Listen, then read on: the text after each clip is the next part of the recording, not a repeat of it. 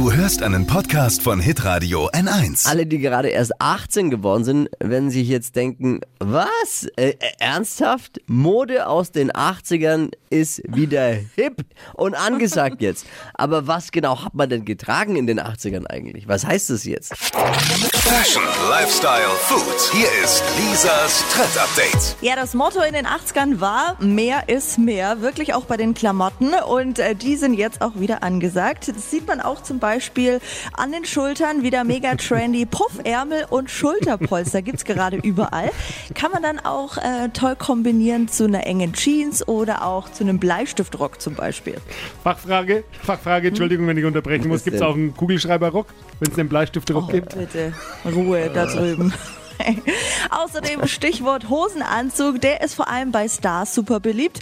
Unter anderem bei Topmodel Heidi Klum. Die trägt den Hosenanzug in allen möglichen Längen und Farben, kombiniert den dann lässig zu High Heels, ist ein richtiger Hingucker. Und eines der Klassiker kennen wir aber inzwischen, ist nie wirklich weggegangen. Die Leggings, vor allem jetzt, wo wir im Homeoffice sind, ist das Kleidungsstück einfach perfekt, super bequem. Ich lieb's. Wer nicht?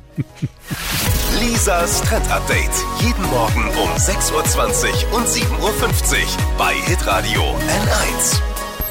Alle Podcasts von Hitradio N1 findest du auf hitradio n1.de. Bis zum nächsten Mal.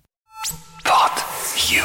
Hi, habt ihr Bock auf noch mehr aktuelle Trends? Was geht ab bei den Stars dieser Welt? Was ist der neueste Trend auf Instagram und TikTok? Und was gehört in die fränkischen Kleiderschränke? Und natürlich nicht zu vergessen, welcher Foodtrend geht gerade voll durch die Decke?